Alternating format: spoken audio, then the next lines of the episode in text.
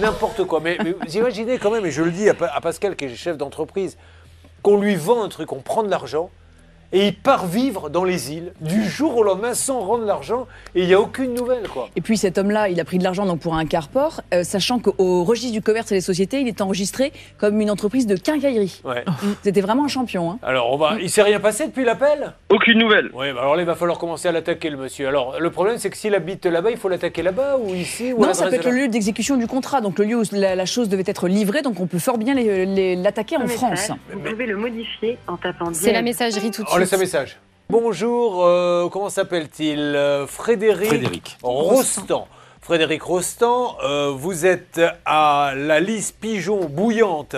Bouillante, c'est le nom de la ville, 97 euh, 125 euh, Guadeloupe. Euh, voilà, ben on appelle encore une fois. Sullivan de Mer vous a donné des sous pour un carport et vous êtes parti vivre dans les îles. Vous avez entièrement raison, c'est super. Mais euh, en attendant, on aimerait bien qu'il se passe quelque chose. Et en plus, monsieur, si je peux me permettre, vous avez donné un chèque de remboursement, sauf que euh, notre ami Sullivan l'a présenté deux fois, et deux fois, il est revenu impayé. Alors normalement, il a un titre et avec ça, il pourrait, il devrait être maintenant euh, Exactement. C'est ce que nous a rappelé Maître Fix lors d'une précédente émission, c'est que ça lui, il a de ce fait un titre exécutoire et il peut aller Oui, le mais- présenter euh, directement en justice. Sullivan, vous avez le fameux papier de la banque? Ouais, j'ai un certificat de non-paiement, effectivement. Alors, Alors, est-ce que ça, voir est-ce que, du coup, est-ce qu'il va être fiché ce monsieur? Qu'est-ce que il faut appeler un huissier en Guadeloupe maintenant?